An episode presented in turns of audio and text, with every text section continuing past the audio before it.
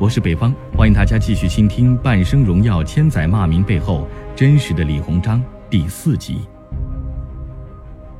八国联军进了北京之后，点名让中国的外交家李鸿章来跟八国联军谈判。李鸿章只好危难之中去北京进行了谈判。李鸿章当时在两广的时候，梁启超去见他，劝李鸿章奉两广独立，建立共和国。梁启超还说道。倘若两广在中堂大人的策动下率先独立，革命党将支持中堂大人当大总统。然后李鸿章说：“大清对我有恩，我不能做叛贼，不能干这种事。我要进京去，去签不平等条约。”梁启超无奈地说：“可惜了中堂这般人物，你干嘛把自己钉在历史的耻辱柱上？”李鸿章就跟梁启超说。一代人有一代人该干的事儿，将来去救国那是你的事儿。我老了，而且我世受国恩，清廷重臣，朝廷危难之际，我不能不管。《清史稿·李鸿章传》记载，光绪二十六年，八国联军入京，两宫西狩，召鸿章入朝，充议和全权大臣，监督直隶，安危存亡之际。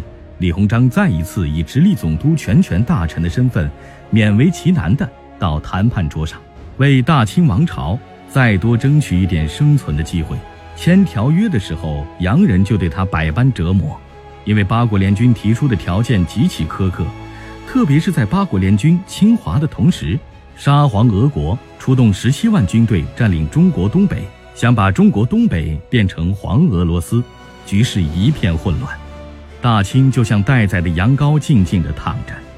风烛残年的李鸿章就跟俄国的公使维特，还有各国公使斗智斗勇，最终李鸿章奄奄一息，不久于人世。李鸿章辞世前几个小时，还留下了一首工整的律诗：“